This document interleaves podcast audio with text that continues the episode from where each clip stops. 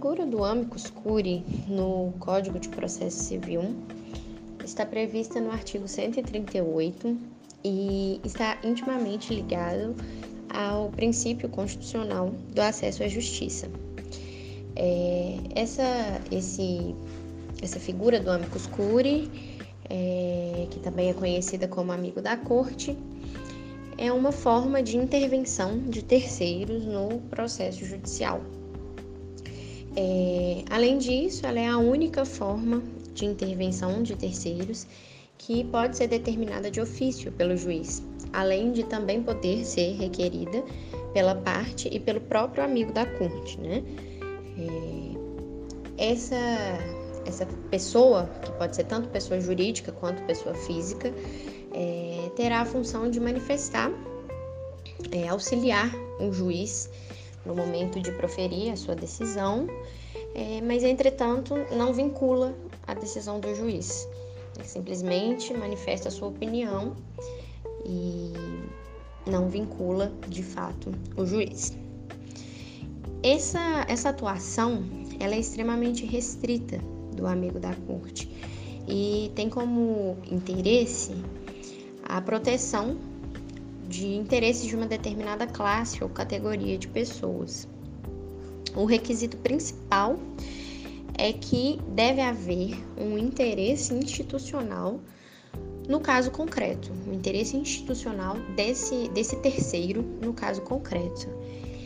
Esse interesse ele vai ser analisado pelo juiz, né, que vai analisar o caso concreto e ver se existe esse interesse institucional, a fim de é, concluir se deve haver ou não atuação desse amicus curiae.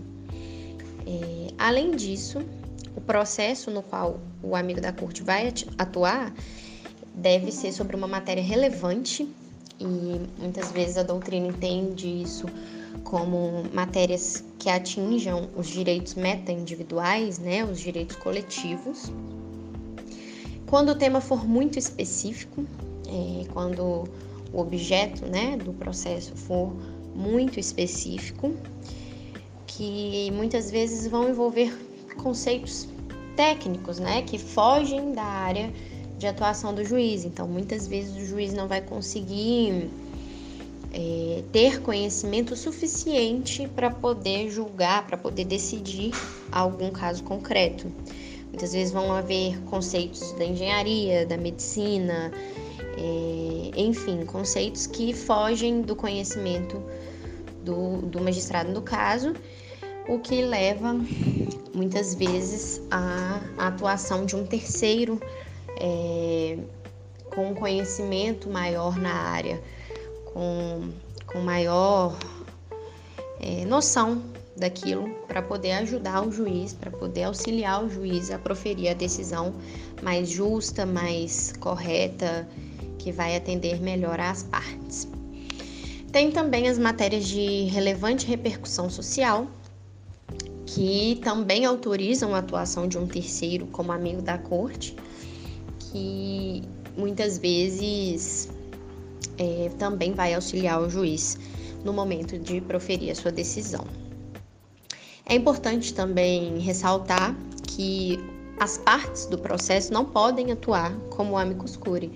Então, o autor ou o réu, eles não podem, ainda que tenham conhecimento técnico, ainda que poderiam ajudar, eles não podem atuar como um terceiro amigo da corte. Realmente tem que ser um terceiro, tem que ser uma pessoa de fora. E mais uma vez, ressaltando que essa pessoa pode ser tanto física ou jurídica.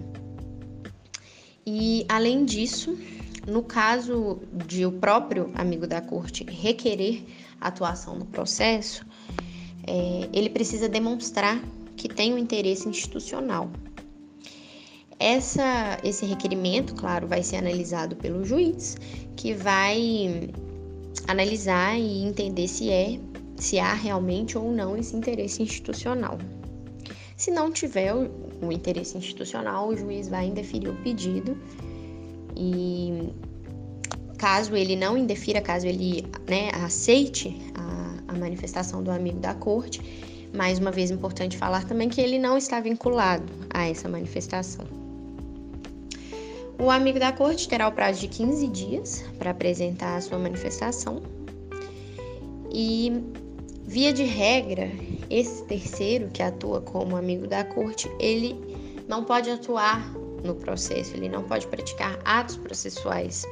A atuação dele é extremamente restrita.